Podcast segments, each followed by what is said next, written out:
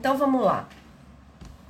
Primeira pergunta e, e, e confronto e, e, reflexão que eu vou deixar para vocês aí anotarem, né, nesse trabalhinho que a gente vai fazer nesse tempinho dessa live é aonde e como você emprega o seu poder pessoal.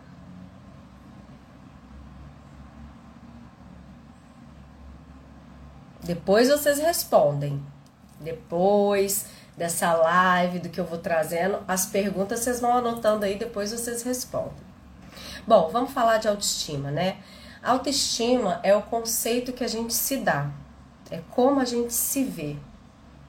E como a gente se vê influencia como a gente sente e age no mundo.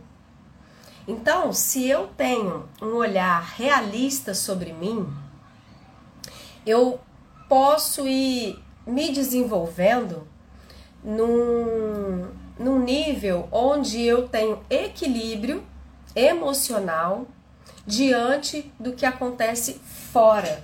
E quando acontece algo fora, ao invés de eu interpretar de forma equivocada algo ruim e levar para o meu coração, eu consigo flexibilizar o que eu penso e sinto a respeito daquilo.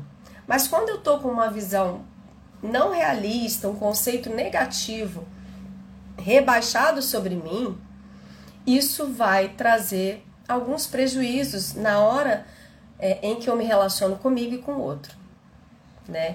Então, se eu começo a parar para refletir e olhar para como eu me vejo, como eu me sinto, como eu me percebo e como eu tenho um diálogo comigo, um diálogo interno, qual é o meu diálogo, o que, que eu estou falando para mim mesmo, pensando e reagindo a esses pensamentos nas minhas relações, se eu pauso, paro, faço discernimento a respeito do, do que eu penso e sinto sobre mim, o que, que vai acontecer? Eu vou ampliando o meu olhar sobre alguns construtos que eu tive e tenho na vida.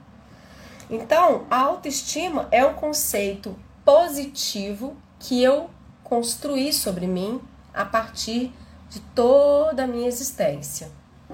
Então, embute também conceitos ligados a alto valor, a autoconfiança, é, a, aos meus valores, meus próprios valores, ao meu autorrespeito, né? Numa autoestima daria uma aula de mais de duas horas para eu poder explicar é, de uma forma mais profunda para vocês. Mas a gente vai entrar aqui nos aspectos importantes, cruciais, que possam trazer reflexões e até desconstruções desse, desse pensar e sentir sobre si né? Que é, é o meu objetivo, ajudar o máximo de pessoas a desconstruírem conceitos equivocados, distorcidos, a aprenderem a se autoaceitarem, abraçarem sua história. Esse é o meu objetivo.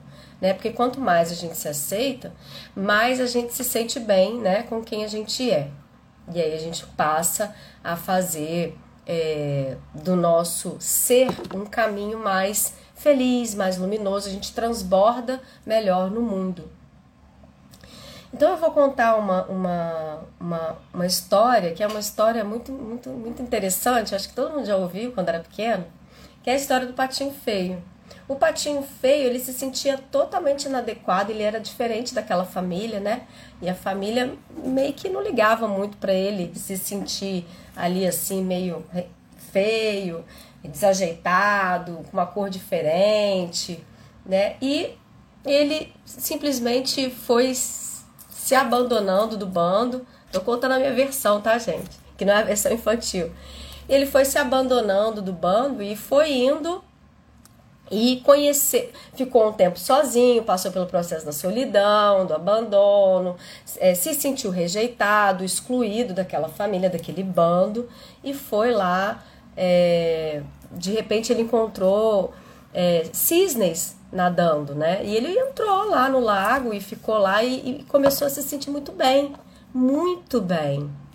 Não é que o patinho feio, que estava num outro grupo, não se sentindo pertencente, não se sentindo incluído, não se sentindo visto, reconhecido, ele começou a ficar bonito quando ele começou a conviver com cisnes. E, e ele se tornou um belo cisne. Né? Então o patinho feio encontrou a si mesmo. É uma metáfora maravilhosa. Se encontrou a si mesmo num outro grupo, né? E aí eu não vou entrar nos, nos aspectos né, da história é, a nível de simbolismo agora, mas eu queria elucidar com essa história. Porque que acontece? Quanto mais a gente olha para aspectos da nossa história com esse olhar mais empático, é mais fácil a gente desfazer os nós, né? Com esse olhar mais respeitoso. Ele só conseguiu mudar quando ele se aceitou, mas ele precisou sair de um grupo para poder se ver como ele realmente era. Então, existe é, em nós, em todos nós, uma forma subliminar quando a gente não nos conhece o suficiente ou não faz um processo mais específico para conseguir perceber o que, que acontece que na minha vida eu acabo, por exemplo, atraindo relacionamentos ruins ou eu acabo é, não achando que eu mereço estar tá em determinado cargo, é, eu perco dinheiro e não consigo é, fazer o dinheiro ficar na minha vida, porque existe várias várias situações que antecederam o meu senso de desvalor. Então, quando a gente é pequeno, a gente encontra, né, na nossa família os cuidadores segurança, né, para que os grandes cuidem da gente, né, nos, nos dê o que a gente necessita é, comida, é, carinho, afeto, é tudo que a gente precisa como ser humano. Quando a criança vai crescendo, ela começa né, a ter outras necessidades.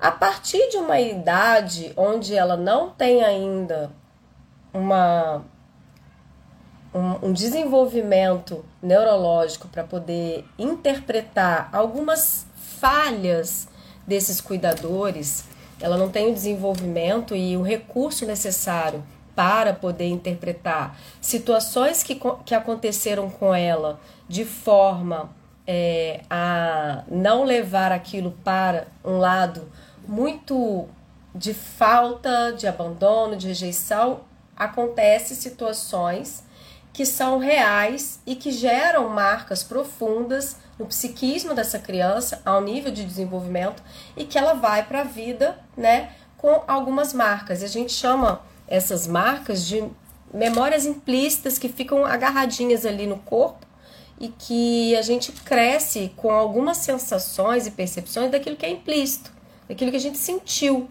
mas que a gente não tem nem noção do que, que era, porque a gente não tinha nem memória, né, memória explícita para poder entender o que, que aconteceu lá. E a maioria das vezes a gente interpreta alguns lugares em nós com essas memórias implícitas, com a construção já de memórias é, que a gente acredita ser hipóteses do que a gente acha que foi o que aconteceu mesmo. Então, às vezes a gente acha que foi abandonado ou foi abandonado mesmo, mas tem tantas interpreta interpretações a respeito desse fato que a gente leva para um lugar muito, muito difícil de se lidar. Mas isso tudo é de forma inconsciente, né? Porque ninguém que, que sofre, sofre porque quer. Né? A gente sofre porque não sabe sair, não sabe sair do sofrimento, né? Então é, é, é importante entender que somos seres complexos. E aí, quando eu vou lá na minha infância e recebo por exemplo, maus tratos, ou fico muito tempo longe dos meus cuidadores, ou tem pessoas que são entregues né, para ser cuidado por outras pessoas, enfim. Tudo que aconteceu naquela época aconteceu como tinha que acontecer. Porém, algo em mim, algum lugar em mim, registrou isso como uma informação. E essa informação fica ali. E aí eu vou levando a minha vida de forma a tentar suprir tais informações daquilo que eu acho que faltou. Porque eu, como adulta, interpretei que faltou algo e às vezes faltou mesmo, né? Então, por exemplo, quem é, é recebe informações de que é, não, ela não é boa o suficiente, o que, que ela passa a acreditar? Né? Se a mãe é um, se a família é uma família muito crítica, severa, rígida, que nem todos nós tivemos a sorte. E que bom, porque assim a gente vai aprendendo a evoluir, né? Mas é um caminho doloroso, né? Passar por esses lugares dentro de nós, nem todo mundo está disposto a olhar para esses lugares. Mas se fosse assim, é, a sociedade não estaria tão, tão é, menos adoecida. Né? As famílias são disfuncionais. O problema é que a gente quer que as famílias sejam ideais, mas nem todas as famílias são funcionais. Nem todas as famílias são é, harmônicas, equilibradas, os pais são perfeitos. Não existe isso, é utopia. Todas as famílias têm problemas e todos nós vivemos e vivenciamos traumas. O problema é que isso só vai aparecer quando a gente está, né, passando por processo, por exemplo, de um, um desenvolvimento de um, um problema na, na, na, adolescência, um problema lá na infância também, que eu tô com um comportamento super negativo. Algo tá acontecendo nessa família. Né? Eu tô batendo no meu coleguinha da sala, tô botando para fora, expressando minha agressividade, porque não fui visto, porque na minha família não tem alguém que me veja, ou porque eu tô precisando de uma atenção e não tô tendo, e a criança vai colocando a raiva da maneira como ela consegue. Agora, nós adultos, a gente vai internalizando, interiorizando determinadas situações de forma a interpretar como filtro de percepção distorcida. Isso não é muito claro. E aí, por exemplo, quem. É como se a gente criasse um decreto de sobrevivência na mente, dizendo assim: se eu não sou bom, se, é, se eu não sou bom o suficiente, então eu não mereço melhor. E quem não é bom não merece o melhor, não merece ajuda divina, não merece bons empregos, bons salários, bons relacionamentos, não merece ser feliz. É como um construto é, mental subliminar que fica como uma rodinha ali, um disco arranhado, né? Um disco arranhado fazendo com que eu acredite que o que eu penso e sinto e percebo sobre mim é real. E aí eu acabo atraindo situações a partir desse construto aí que vão me levar a me pactuar, a me res... eu crio ressonância com pessoas também que me fazem sentir assim. Então, a baixa autoestima, ela vem de vários fatores, mas as raízes são do nosso núcleo familiar, de como a gente entendeu e percebeu a nossa história. Então, a partir dessas memórias implícitas guardadas no nosso corpo, que são memórias que não tiveram possibilidade de nomear, de identificar, a criança não processa e como ela vive isso, ela vive isso depois, quando ela está nos relacionamentos, ela vai viver com essas memórias adaptativas para sobreviver aquilo que ela passou. E aí, se eu não sirvo para nada mesmo, eu não vou ter ações, ações boas, nem o divino vai me salvar, é, eu não mereço ter sorte na vida, é, eu não consigo me sentir amparada, eu vou me sentindo insuficiente. Tudo que eu sinto é um senso de não, não suficiência, é um, é um senso muito profundo de falta. Às vezes eu entro num vazio, às vezes eu entro em situações mais graves e comprometidas eh, ligadas a doenças psicopatológicas, depressão, né? Então esse vazio vai entrando, né, em lugares mais cronificados. Eu vou ficando cronificada. E às vezes eu paraliso, às vezes eu congelo. E aí, não sei se vocês já perceberam, tem vários níveis. Às vezes você chega para uma pessoa e fala assim: Nossa, essa comida tava tão boa, esse bolo que você fez tá tão bom. A pessoa fala assim: Não, faltou tempero, faltou isso, faltou aquilo, não, tá horrível. Eu deixei de colocar o sal. Você gostou? A pessoa mesmo se autodeprecia. Por quê? Que ela acredita que nada que ela faz tem valor. Nada é suficiente. Percebe? A gente lida o tempo inteiro com essa com esse senso de não merecimento, é, de depreciação, de autocrítica, de um nível muito severo, né, de se conceituar. Então, se eu me, não me dou um bom conceito, a vida vai me dar, as pessoas vão me dar, eu, o tempo inteiro eu me deprecio. Então, qual é o valor que você se dá? Mais uma perguntinha aí. Coloca no caderninho. Para quem está entrando agora, boa noite. Eu pedi para pegarem caderno porque eu vou fazer perguntas que vocês vão poder levar depois para a vida de vocês e poderem fazer esse, esse, esse essas pausas para fazerem reflexões importantes que vão ajudar nessa desconstrução de uma autoestima mais é, rebaixada, uma autoestima criticamente prejudicada. E isso vem do nosso construto lá de trás, da nossa, da nossa é, autopercepção que a gente. Porque quando a gente é criança, a gente está desenvolvendo a nossa personalidade. E é dali que a gente precisa e merece todo carinho e respeito, mas muitas vezes não foi possível chegar a isso. Às vezes chega coisas meio tortas mesmo, né? Que faz parte do aprendizado que todo mundo vai passar. Uns vão passar de forma mais, né? É, tensas, né? Esses aprendizados com os cuidadores e outros vão passar de forma mais leve. Mas de com maior ou menor grau, a gente vai passar por situações que vão gerar marcas. E, e eu chamo isso de roxinhos emocionais. Não significa que a gente não precisa cuidar desses roxos emocionais. Então, primeira situação que acontece é que quando eu não me sinto com valor, é, eu também não estou olhando. Primeira situação, eu também não estou olhando as coisas e as situações com a realidade, com o, o olhar real, porque eu tô com o meu filtro de percepção prejudicado. Concorda comigo? Quem está concordando comigo? Se eu tô com meu filtro de, de realidade prejudicado, o que, que eu vou pensar e sentir sobre mim? Coisas boas? Eu gostaria que vocês interagissem, falassem para mim vocês vão sentir coisa boa se você tá com o filtro de percepção totalmente distorcido, danificado, prejudicado, obstruído. É, o que, que vocês vão sentir?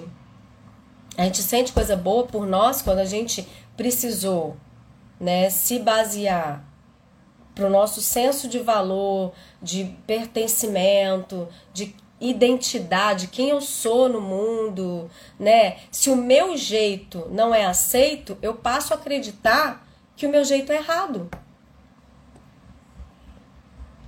E aí começam todas as confusões e todos os bloqueios emocionais. E isso é para a vida, a autoestima prejudicada prejudica todas as áreas da nossa vida. Uns vão ter problema no relacionamento, outros vão ter problema no trabalho, outros vão ter problema de se posicionar, outros vão ter problema de, de, de, de, de se profissionalizar e, e, e, acreditar que aquela profissão é para ele e, e, perseverar naquilo. Outros vão ter problema de é, se aceitar é, como uma pessoa é, bacana problema de autoestima interfere em tudo, transborda em todos os quesitos da nossa vida. Se eu tenho uma autoestima totalmente rebaixada, com que força que eu vou manter um trabalho? Com que força eu vou buscar a profissão dos meus sonhos ou aquilo que eu quero? Então, a autoestima ela não é só botar cílios, fazer cabelo, passar batom e emagrecer e ficar bonita. Porque muitas mulheres eu, eu vejo com esse conflito, né? Do lugar dessa ditadura da beleza. Mas a autoestima, ela perpassa por lugares em nós que muitas das vezes não queremos cuidar. São necessidades que não foram supridas na infância, necessidades que a gente não teve como cuidar porque éramos pequenos, né? A gente dependia dos nossos cuidadores e a gente está aqui contando essa história hoje, porque a gente sobreviveu a essas histórias. Se não fosse essas histórias, a gente não estaria aqui ouvindo uma live, querendo evoluir, querendo crescer, querendo nos entender, porque a maturidade emocional ela ela traz ela traz um senso de ela traz uma um, assim, eu vejo que quanto mais a gente amadurece emocionalmente, mais a gente sente um senso de interesse. Eu posso ser eu. Porque eu podendo ser eu, eu me torno mais leve, eu me aceito melhor. Então, às vezes a realidade fica um pouco distante porque eu não olho para a situação. Por exemplo, se eu vou comprar uma casa e eu vou precisar reformar essa casa porque ela está caindo aos pedaços, eu posso entrar na casa e não querer ver, porque, ah, eu quero entrar, eu tô doido para entrar. Não querer ver o que, que eu preciso fazer. Mas daqui a pouco, o que, que vai acontecer? A luz vai começar a dar defeito, o encanamento vai estourar, e vai dar um problema de, de tubulação, enfim. Eu não fiz o que tinha que ser feito antes de entrar não tive um olhar realista para aquela situação, não fiz as reformas devidas, entrei, me apossei do lugar e depois eu vou ter que fazer esse trabalho. Uma hora esse trabalho vai chegar e eu vou ter que fazer. Porque eu tô morando lá. E é a mesma coisa, analogia com a nossa casa interna. Uma hora as paredes vão começar a ruir, uma hora um relacionamento vai clicar num gatilho meu vai, vai acionar uma situação e uma sensação que me remete a esses lugares que eu precisei é, vivenciar para sobreviver. Lugares que são difíceis de sentir, como abandono, como rejeição, como solidão, como humilhação, vergonha, culpa. Lugares difíceis que na nossa história aconteceu e como adultos hoje temos que cuidar disso, ou seja, os nossos roxo, roxinhos emocionais são nossos, não são dos nossos familiares, a gente tem que cuidar.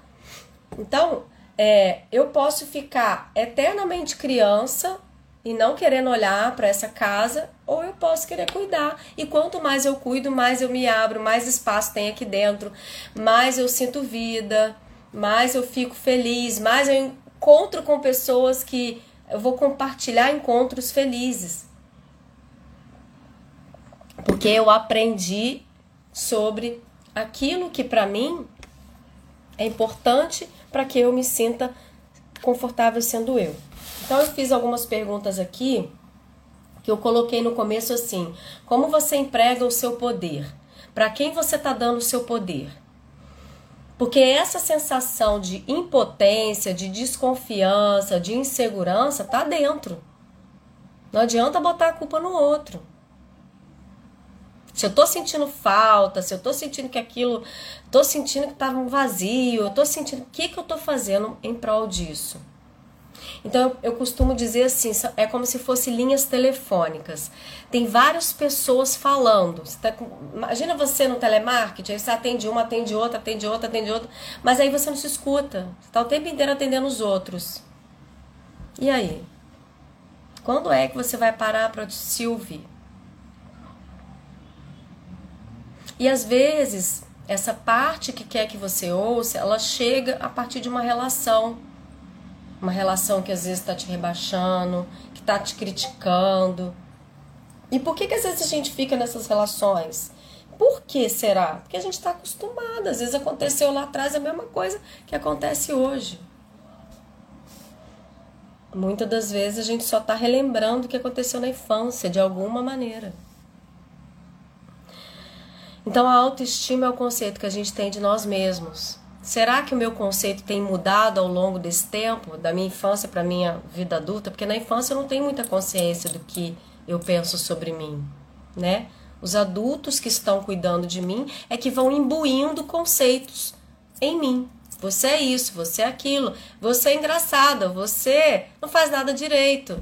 Você deveria fazer isso melhor. Olha só quantas coisas vão falando pra gente. Quantas? Você não deveria fazer isso. Assim sua tia não vai gostar de você. E aí o que que acontece?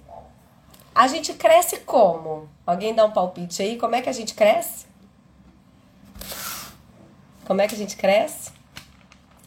Quero saber se vocês sabem como é que a gente cresce.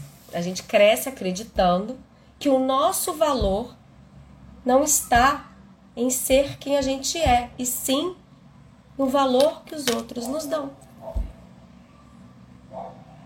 Por quê? Porque a criança ela precisa disso para sobreviver. Não tem, não tem erro, isso é fato. Nós precisamos dos adultos e a gente faz tudo para agradar e pertencer e ficar naquele, naquele grupo que nos pertence. Mas aí a gente vai fazendo mais, mais daquilo que eles estão falando que a gente tem que fazer.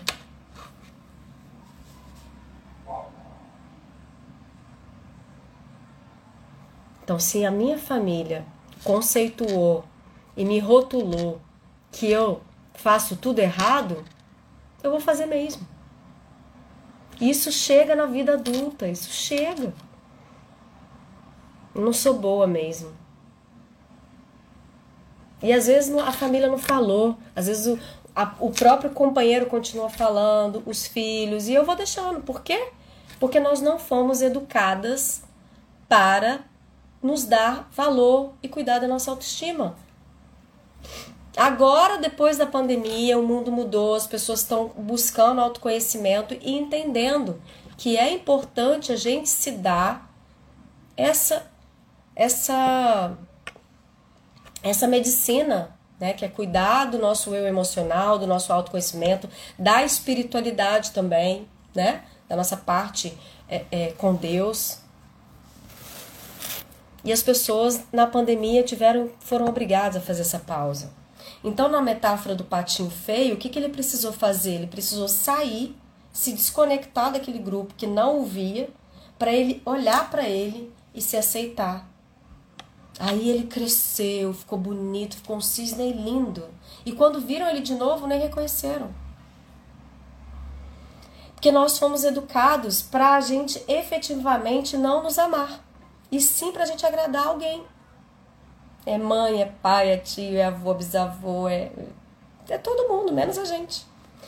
Então, essa coisa, esse papo de que ai, a, a é, fulano é muito egoísta, ela só pensa em si, mas às vezes, de tanto a sociedade nos ensinar que a gente só precisa se conectar com o que está fora e não com o que está dentro, né? desde a nossa convivência com os nossos familiares, a gente fica julgando aquele que se cuida, aquele que se, se olha, aquele que está buscando uma, um caminho, uma evolução. A gente está julgando porque ele está buscando cuidar, dar mais atenção para o que, é, que é importante para ele, ele mesmo. Isso não é egoísmo. E aí eu vejo também um outro papo aí de narcisismo. Ah, narcisismo Narcisismo, gente, é uma pessoa que tem mania de grandiosidade, que se acha superior e não tem empatia. É diferente e é o transtorno de personalidade. Agora, é diferente de uma pessoa que está buscando se amar, se cuidar, se priorizar, botar limites nas suas relações, né? Mas que tem empatia também, que sabe administrar essa coisa, né? De se cuidar, de dar, dar valor para si, mas também sabe dar valor e atenção para o outro. Isso não tem nada a ver com narcisismo. Amor próprio, autoestima. Então, eu devo e preciso me cuidar e fazer esse autossuprimento por mim. Se lá atrás não houve, se lá atrás teve uma negligência, se lá atrás não foi possível com as histórias que os meus pais também tiveram, com as histórias dos cuidadores deles, porque as gerações passadas sofreram muito no aspecto da violência, né, de violência, de agressividade, de de, de tudo, de falta de afeto, né? Pensavam-se muito em trabalho, em suprir mesmo as necessidades físicas. Para a necessidade física, comida, abrigo e proteção. Para a necessidade emocional, suprimento emocional. Eu preciso buscar um psicólogo, preciso buscar uma, um autoconhecimento, eu preciso de ajuda. E também, como é que a gente pode construir uma autoestima? Vamos falar sobre isso. Como é que a gente pode construir uma boa autoestima, elevar a nossa autoestima e parar de, de, é, de só ouvir é, lugares em nós que nos criticam? Eu chamo, eu, eu chamo de do senhor Severino, né? O senhor Severino mora dentro da gente. E ele é severo, severo, critica, né? julga, cobra, perfeição. O seu Severino Tá sempre aparecendo dentro da gente. É o nosso eu crítico. Como é que a gente faz para desconstruir isso? Né? Porque dependendo da nossa criação, se foi uma criação muito rígida, regada a chantagem emocional e punição, pais alcoólatras, pessoas que tiveram uma vivência muito difícil. Gente, eu tô com um negócio aqui, só eu mesmo. uma luz aqui que tá apagada. Tentei dar uma luz aqui, mas. Então, é. Essa sou eu, tá, gente? Falo, rio, brinco, pra trazer uma leveza também. Então, é. O que que acontece? Como é que a gente pode construir uma boa autoestima? Primeiro a gente precisa olhar para essa casa com re realismo. Eu preciso reformar? Tem alguma coisa que eu preciso mexer? Será que eu estou há muito tempo acreditando nisso tudo que eu mesmo me falo? Tudo bem que vem lá de trás, agora eu não estou olhando só para a questão da infância, mas tem muitas coisas que vêm também daquilo que eu persisto, persisto, insisto e não saio daquilo porque tem pessoas que amam, amam ficar lambendo as feridas. Se tornam obcecadas em lamber feridas. Não que as feridas não precisam de um lugar de cuidado e de respeito. Mas será que eu não estou disposta a olhar e aí as coisas continuam a repetir, a, repete nas relações, repete na minha relação de trabalho, repete na minha relação de novo com a minha mãe, ou seja, não consigo botar limite nas minhas relações, não consigo validar o que eu sinto e quero e preciso e mereço, não consigo dar um lugar para isso, e aí eu continuo atribuindo significado a tudo isso como se é realmente eu não valho nada.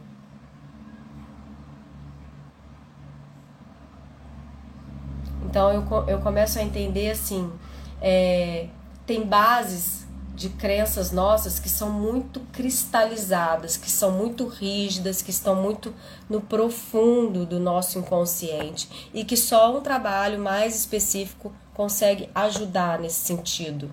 E é por isso que frases prontas, de efeito, é, pensamento positivo, em determinados lugares em nós não vai funcionar. Pelo contrário, aí eu vou tentar, tentar, tentar. Eu agora sou ordeira. Eu agora mereço ser feliz. Aí eu fico falando, repetindo.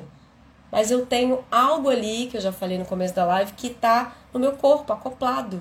E essa carga não foi liberada do, das minhas memórias implícitas. O que são memórias implícitas, Fernando? São memórias sentidas, vividas, não processadas e não curadas, inacabadas, pelo nível de intensidade daquilo que eu vivi lá com os meus cuidadores e eu não soube.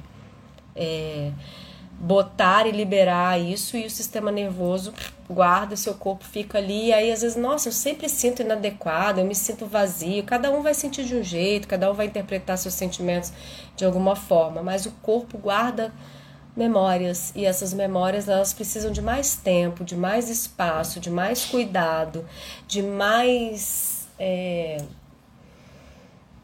recursos para poderem ser liberadas. E tem umas que a gente nem consegue, a gente fica a vida inteira fazendo terapia e elas vão ficando ali, porque a gente nem consegue acessar. Então, assim, é, força, lei da atração, lei da gravidade, lei do é, o segredo. Gente, a gente precisa ser realista. Tem coisas que faz parte do nosso físico, da nossa vida física, do aqui agora, e que a gente precisa resolver. E que se a gente não resolver, isso vai aparecer de novo, de uma outra forma. A vida sempre está dando um jeito de nos fazer evoluir. Sempre. A partir das nossas histórias, das nossas relações, do nosso convívio com quem a gente ama. E às vezes Deus coloca pessoas que são as pessoas chaves que vão nos fazer olhar para esses lugares que precisam ser curados feridas de rejeição, de abandono, de solidão, de, de humilhação, de traição, são feridas profundas que não se, não se cura com varinha mágica. Agora vamos falar frases positivas. Ler um livro é bom, falar afirmativas é bom, cuidar da parte energética é ótimo, é tudo integrado. Mas tem uma parte que nos cabe fazer. Não existe milagre. Eu falo isso porque eu mesmo fui uma pessoa completamente sem autoestima. Eu já tive depressão. É, com 19 anos eu tive um processo muito profundo de depressão. E a partir disso eu descobri o meu propósito, ou seja, é do, é do terrível que a gente encontra o nosso incrível. Não é com a varinha mágica do milagre que vai acontecer. Alguém vai chegar e vai te dar uma resposta mágica para os seus problemas. Não vai. Você vai ter que investigar e buscar na caverna. Quem mandou coraçãozinho, achei ótimo. Tem pessoas, eu tenho pacientes, que clientes, né, que, que a gente ri muito sobre essa, esses aspectos que a sociedade fica insistindo no, na, no positivismo tóxico. Gente, a vida é real, a vida, a vida gera marcas na gente. As histórias na nossa, nas nossas famílias têm histórias difíceis que precisam ser enfrentadas e isso gera marcas dentro de nós. E tem marcas que são profundas e as cicatrizes custam a fechar. Obrigada, quem mandou coraçãozinho mandou.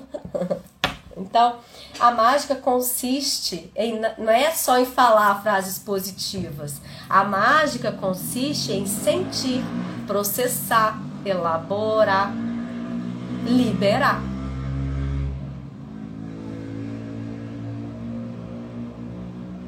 Tem gente que brinca comigo assim, é, eu faço terapia, essa é muito engraçado.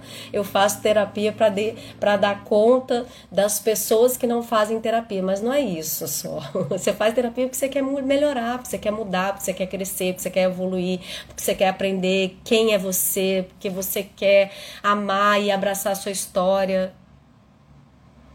Então, a terapia em si não é só para você cuidar de aspectos difíceis, mas como é que a gente olha para essa boa percepção de uma maneira mais é, harmônica? Eu posso olhar para mim e dizer assim, cara, eu tenho aspectos difíceis, mas eu também tenho isso aqui, isso aqui, isso aqui, isso aqui, isso aqui de bom. E a terapia te ajuda a olhar para isso. A, a terapia, ela não fantasia aquilo que está doendo mas ela também te ajuda a olhar para aspectos muito positivos que você não está enxergando.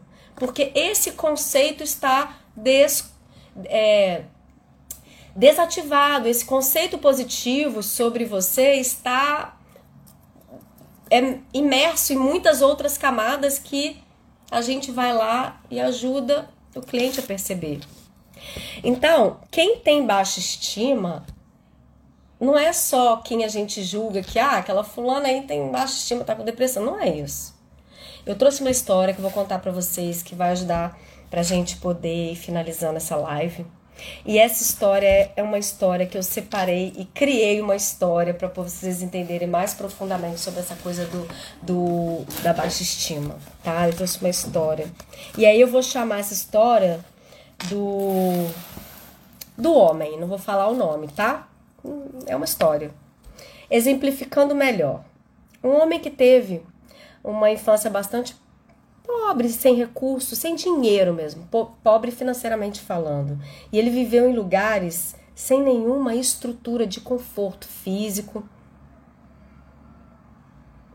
E ele sofreu um abandono real, além de não ter recurso financeiro, de ter nascido num, num ambiente com muita dificuldade financeira, ele também não tinha acesso às necessidades afetivas, pouco afeto. Foi criado por uma mulher muito dura, muito dura, não conheceu a mãe dele e ele foi entregue e teve uma vida pouco afetiva. Foi criado por uma mulher ignorante, crítica em vários aspectos. Ainda na adolescência, ele foi praticamente adotado por uma mulher bem mais velha que o elegeu para ser o namorado e ele passou a viver com ela e tratava super bem, satisfazendo todos os desejos e mimando-o. Quando ele se sentiu mais estruturado, ele passou a conviver com outras mulheres. Começou a trabalhar, lutou bastante e chegou a um ponto de sucesso e realização financeira muito bom. O fato é que em todos os relacionamentos ele brigava demais. Ele brigava. E aí, que, que acontecia? Em meio a tudo isso, ele exigia demais dessas mulheres. Ele deveria existir só para. As, as mulheres deveriam existir só para satisfazer ele. Ele se tornou um tirano. Casou-se, cuidou dos filhos e dessa companheira. Tratava-as super mal com extrema arrogância e também se decepcionou e com o tempo acabou perdendo tudo que conquistou. Emocionalmente, se sentia péssimo, sabe por quê? Porque aos 58 anos ele estava solitário, porque ninguém queria ficar perto dele. Ele se sentia frustrado, porque percebeu que ninguém iria mesmo gostar dele e nem satisfazer os anseios do que ele queria.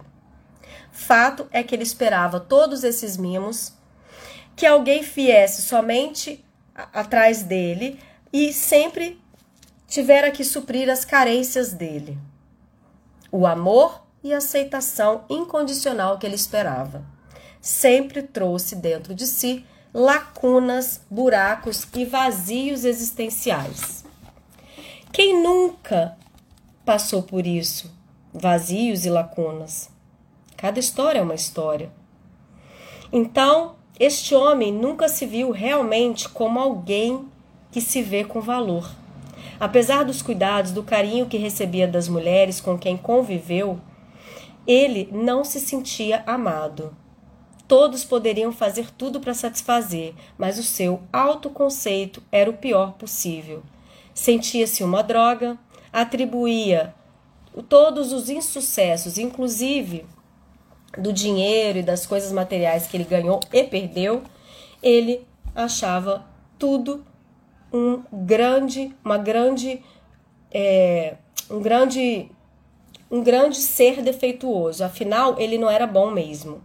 Qual era a crença fatal que ele tinha sobre ele? É, eu não devo ter valor mesmo. Ele norteou toda a vida dele nesse senso de desvalor. Afinal, era isso que ele sentia, mas ele tentava compensar as suas próprias carências visando ter coisas e pessoas.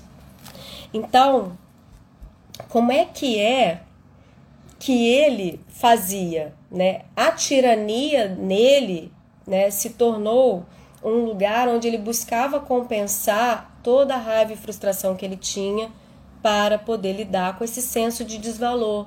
Isso não fica muito claro dentro da gente. Sempre um excesso quer dizer de uma falta. Se eu trabalho muito, se eu brigo muito, se eu, se eu como muito, se eu transo muito, se eu quero comprar muito, sempre diz de uma falta. Nós somos seres de falta. E eu me incluo nisso também, né? Somos seres humanos complexos. E a gente precisa olhar para esses lugares e ver como a gente pode suprir lugares em nós que não é ninguém que vai fazer isso por nós. Então, ele foi crescendo e foi se desenvolvendo a partir daquilo que doía na história dele. Lembra que eu falei no começo? Quem não se acha bom, é, quem não se acha bom, acha que não merece nada de bom e começa a atrair situações para com para é, para com confrontar essa verdade interna que fica rodando como um disco arranhado ali. Então, a tirania, na realidade, era uma exteriorização da revolta inteira que ele sofreu na vida. A revolta que ele tinha de não ter recebido o amor que ele queria.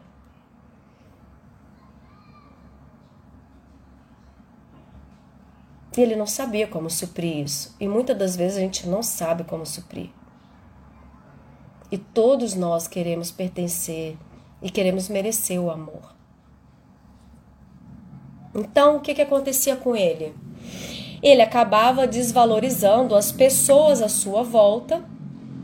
E quando alguém desce a esse nível, né? Quando alguém descia ao nível de aceitar as imposições dele, ele também não valorizava. E aí ele vivia um círculo vicioso neurótico. Então não há é, nenhum preenchimento genuíno é, sem a gente tomar consciência. A gente só consegue preencher aquilo que falta ou começar a dar lugar para aquilo que faltou, se a gente olhar para aquilo com o olhar da realidade, não da fantasia de que a gente muda a crença com o dedo, com a varinha mágica, com a técnica tal. Não, tem lugares em nós que a gente precisa olhar e vai doer e vai mexer, mas depois vai sarar. Então ele precisava mudar as suas crenças, ele precisava mudar as suas atitudes, ele precisava mudar coisas dentro dele que ele não enxergava, que estava totalmente ligado à baixa estima. Ele tinha um péssimo conceito sobre si. E aí, dessa forma, ele foi atraindo situações pesadas para a vida dele. Quem nunca, né, gente? E a gente vai tomando pílulas e gotinhas de consciência. E a vida pode se tornar um círculo de não é, não um círculo vicioso, mas um círculo amplo, um círculo que expande e ascende e não descende. Porque muitas pessoas ficam num círculo de descendência e não de ascendência, que é de expansão. Porque a nossa natureza, ela nos cobra, do mesmo jeito que a vida nos cobra evolução, a nossa natureza interna é a mesma, a lei é a mesma para todas. O nosso sistema biológico foi feito para crescer, se desenvolver, evoluir, amadurecer. E se a gente fica preso nas nossas imaturidades, nos nossos lugares de muita falta, a gente não consegue ampliar o nosso olhar sobre nós, sobre o mundo, e a gente vai repetir as mesmas histórias, porque a gente não para para poder confrontar sobre o que a gente pensa e acredita do que falaram, fizeram e fazem conosco. Então, uma das questões também importantes para pensar sobre autoestima é: eu estou dando limite para aquilo que eu já não quero mais para minha vida? Eu boto limite nas minhas relações, porque isso é é do adulto. A criança não consegue fazer isso, mas o adulto já, já pode dar limites o adulto já consegue dar limites. Então a gente fica às vezes deixando que os nossos é, os nossos lugares né, de, de, sagrados, nosso eu interior seja invadido, seja dominado, seja preenchido por outras coisas, outras pessoas, os quereres de outras pessoas, né? Por quê? Porque eu aprendi lá atrás que eu não posso ser do meu jeito. Porque o meu jeito é ruim. Então eu tenho que agradar e para eu pertencer, eu acabo deixando que o outro invada meus limites. Às vezes eu também invado o limite do outro. Então você veja bem, autoestima, autoestima baixa não é só para quem é, tá paralisado, não tá conseguindo algumas coisas na vida, ou não consegue um relacionamento, ou o relacionamento, todos os relacionamentos são meio que estragados. Esse, esse esse, essa história do tirânico que eu fiz foi para elucidar o seguinte: ele não se sentia um lixinho, nem se sentia coitadinho. Ele se sentia potente. Ele foi lá, ganhou dinheiro, pegou um tanto de mulher, cada hora estava com uma mulher, mas no final da vida ele teve que fazer contato. Lembra da casa que eu falei, da metáfora? Uma hora essa casa vai ruir. E ele ficou sozinho. Ele se tornou um tirano. Então, gente, a tirania é uma bela revolta interna. E a gente necessita suprir as nossas necessidades e para isso a gente precisa olhar para elas. Então, qual é a conclusão? Que quando a gente vive muita repressão, crítica, é, muitos lugares difíceis, né, de, de pessoas que a gente esperava amor e não chegou, qual é a conclusão que a gente tira? Que eu não posso ser do meu jeito. E o antídoto para isso? É voltar-se para dentro, aprender que o meu jeito é o jeito que eu posso, consigo, é o jeito certo. Uma das coisas que fazem a gente se sentir muito mal é a gente se comparar. Quando a gente se compara muito, a gente tá num lugar de auto-rejeição. Então eu vou contar, uma, eu gosto de história, de metáforas, de símbolos para que vocês vão entendendo de uma outra forma né? Porque só pensar não muda uma realidade. Mas sentir, imaginar, processar, ponderar, a gente pode trazer para um lugar de reflexão mais profunda e isso tem a capacidade sim de ir aos poucos mexendo nessas águas aí dentro. Existia uma rã que queria muito ser igual ao boi. Só que o boi era lindo, grande, viçoso, e toda hora o boi estava comendo lá no pasto e a rã falava: Gente, eu quero ser igual esse boizinho, eu preciso ser igual ele. E ela comia, comia, comia, tentava engordar para ficar igual ao boi. Ela comeu muito, ela comeu bastante. E ela foi ficando cheia, cheia, cheia, cheia, cheia. Ela comeu tanto que ela até explodiu. Morreu. E acabou esse conto. Então, qual é a moral da história? Ela nunca ia ser igual ao boi, porque ela era uma rã, a natureza dela era essa. A gente precisa aceitar a nossa história. Esse é o primeiro ponto de partida para quem quer começar a se aceitar. Aceitar a nossa história é ir compreendendo aos poucos qual foi a proposta desse aprendizado que eu passei. Por que é diferente do para quê? Para que que eu passei por tudo que eu passei? Eu sei por que, eu tudo que eu passei. Porque eu busco direto pro, progresso é, constante, processos de autoconhecimento, terapia, não paro. E nunca vou parar, porque tem lugares em mim que são desconhecidos, nós somos mistérios. Nós somos seres misteriosos, complexos e ao mesmo tempo lindos. Nós somos seres humanos com uma beleza inestimável. No meu primeiro processo, quando eu saí da depressão, eu fiquei simplesmente sete anos em terapia. E a partir desse lugar, eu foquei só em depressão e ansiedade. Eu só atendia depressão e ansiedade, só atendia isso.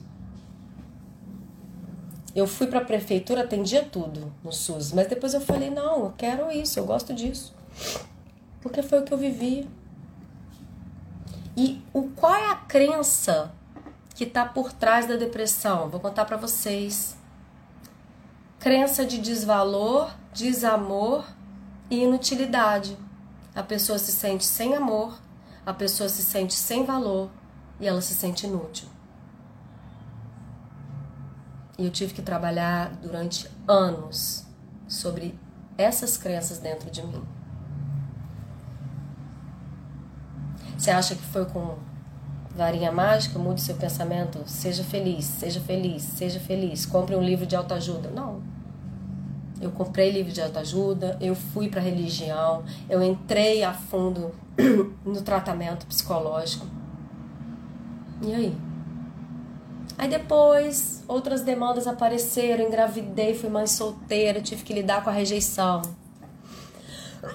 Então, cada um tem a sua história, mas a gente tem que amar a nossa história. A nossa história é como é, como pode ser. Aí outros processos vieram, outras curas vieram, outras dores também vieram, outras marcas vieram relacionamentos tóxicos, abusivos. Sou ser humano. Não é porque eu sou psicóloga que eu sou perfeita. Então, aceitar e reconhecer as nossas carências, as nossas dificuldades, o nosso eu emocional é um dos antídotos para fortalecer a nossa autoestima e sair desse lugar infantil. Né? Porque quando a gente está muito preso e fixado nas nossas situações é, da infância, a gente só repete na fase adulta. Então, olhar para tudo isso e percebendo que você sim tem buracos, tem vazios emocionais, vazios existenciais que só você pode preencher com ajuda. Às vezes a gente não consegue sozinho. Aí a gente vai fazendo nossos mergulhos e vai encontrando dentro do terrível o nosso incrível. Eu tenho uma professora de trauma, né, que faço uma especialização, acabei de me formar em trauma. E ela fala assim: é do terrível que a gente encontra o nosso incrível. E é isso, é no terrível que a gente encontra o nosso incrível, como diz a minha mestra Liana Neto. é no terrível que a gente encontra o nosso incrível. Só que a gente nega, a gente não quer olhar para isso, porque dói mexer nisso. A gente prefere ficar igual, a gente prefere ficar repetindo, a gente fica, ah, eu tenho dedo podre, ah, e fulano não me valoriza. A culpa é sempre de fora. E aí eu perco a oportunidade da minha capacidade de autocentramento. E o autocentramento me salva, porque quando eu olho para dentro, eu preciso ficar em mim. Eu preciso desenvolver o auto perdão, eu preciso perdoar as partes da minha história que foram difíceis. Olha quantas coisas. Eu preciso aprender a compreender melhor, a desenvolver um auto-respeito. Se fulano e ciclano não me respeitam, eu preciso fazer isso por mim, é autossuprimento. Então, por isso que eu falei de limites. A autoestima está atrelada a limites. Se eu não me dou o devido respeito, e todo mundo entra e me invade, eu não vou conseguir fazer comigo diferente do que os outros fazem. Que as pessoas me tratam como eu mesmo me trato.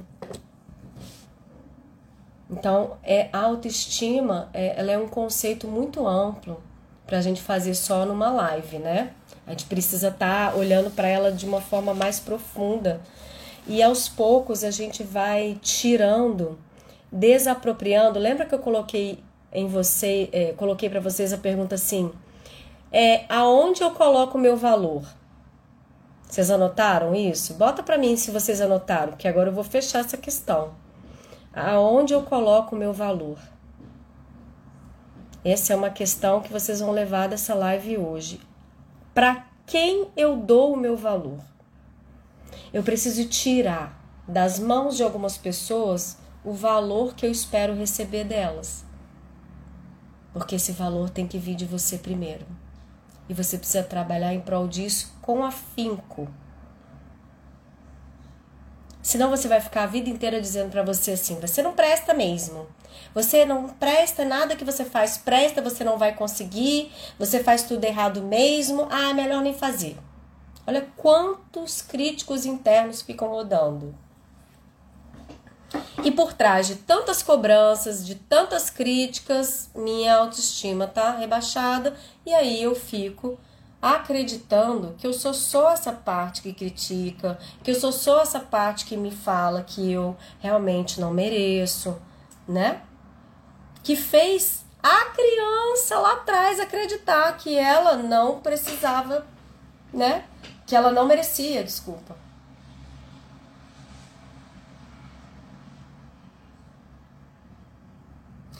Então vamos para as diquinhas, não é coach, mas dicas para aumentar a autoestima. Brincando, gente.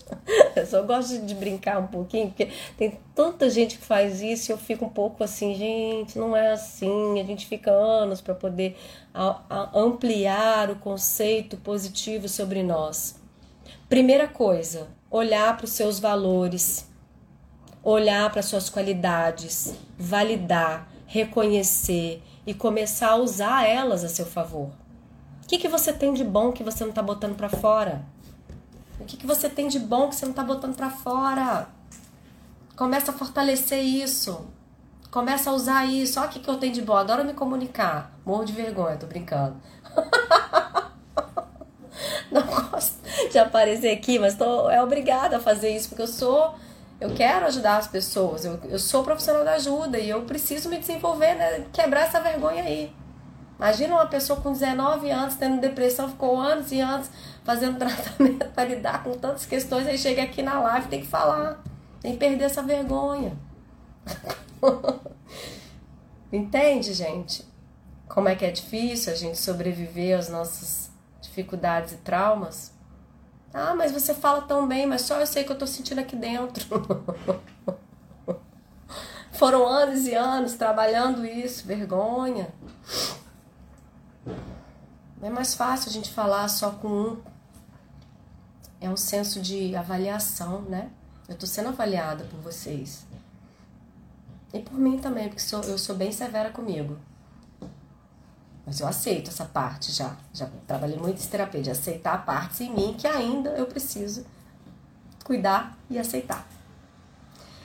Então, gente, a gente não pode ser intocável e falar, ah, faça isso, faça aquilo. Não é assim que funciona, não é, não é, não é mesmo. Porque eu sei que muitas pessoas que sofrem e que eu recebo no consultório passaram e estão passando por travessias muito difíceis e que depende de mais tempo, de mais cuidado, de mais carinho, de mais respeito com a história, de mais acolhimento. Eu, eu tive tanto acolhimento, eu fui tão acolhida em minha vida por pessoas e profissionais de ajuda que isso me emociona. Até hoje eu levo essas pessoas no meu coração, falo com essas pessoas são pessoas que foram mestras e são mestras para mim, que fizeram com que eu saísse de um buraco com maestria. E com isso eu me inspirei. Eu encontrei um lugar no mundo para mim. Mas eu precisei passar pelo fogo consumidor da destruição para depois ir para a construção. Lembra? A ascendência. Cada um vai passar isso de alguma forma. Então vamos para as dicas. Quem quiser anotar, pode anotar. Primeiro, anotei aqui porque eu, minha cabeça não é um computador, senão eu fico falando, meu cognitivo, gente, viaja, vai para vários lugares. Essa sou eu, tá? Quem me conhece aí, se tiver gente que me conhece, meus pacientes, eles vão falar, é, Fernanda, é assim mesmo. Dicas para aumentar a autoestima, vou botar. Compreenda as necessidades emocionais não supridas. Compreender é o que, para cada boa solução, existem necessidades que eu ainda não sei quais são. Eu preciso fazer contato com isso. Desenvolver atitudes para me suprir. Se eu preciso me acolher, se eu preciso me cuidar e não estou conseguindo sozinha, eu preciso aprender a pedir ajuda. Eu preciso encontrar uma amiga que me escute, sem me julgar. E às vezes só essa ajuda não vai ser suficiente. Às vezes eu vou precisar um profissional. Fala assim, ah, mas psicólogo é caro, não vou procurar. Gente, em faculdade oferece serviço social. Tem várias faculdades de psicologia que oferece. De graça. E, e tem pessoas muito boas. Eu também conheço pessoas que fazem isso a nível social. Cada psicólogo trabalha de um jeito. Tem gente que tem trabalhos sociais, eu faço um trabalho social com mulheres. É de grupo, é o que eu posso ofertar para o mundo. Eu trabalho com grupo há mais de 16 anos e eu oferto um trabalho com um grupo de mulheres. Eu não posso atender no individual, mas eu posso fazer em grupo que surte uma ajuda. Então, assim, é só buscar também. A gente tem que buscar a nossa cura, a gente tem que pagar o preço da nossa cura. Refletir que, tem, que a gente tem o direito de atender ou não as expectativas dos outros. Isso é uma é básico para quem quer se amar, para quem quer resgatar a sua autoestima, é refletir. Do mesmo jeito que o outro quer que eu respeite o direito dele, eu também tenho que respeitar e o outro tem que respeitar os meus direitos. Fazer pedidos, pedidos claros do que você quer e deseja, ao invés de se anular. Aceitar a sua história requer um processo mesmo de autoconhecimento. Essa é a parte mais difícil que eu acho para mim e para as pessoas que eu atendo e já atendi na vida. Aceitar a história como é. Integrar a sua história de origem. Qual é a história de origem? O que vem lá do nosso papai e da nossa mamãe e que é assim, a parte mais difícil que eu vejo para todo mundo que eu acolho, que eu, que eu assisto, que eu cuido, que eu né, ajudo, é a parte mais difícil é as pessoas conseguirem integrar partes dessa do sistema de origem. O sistema de origem é mamãe, papai, são a nossa família original.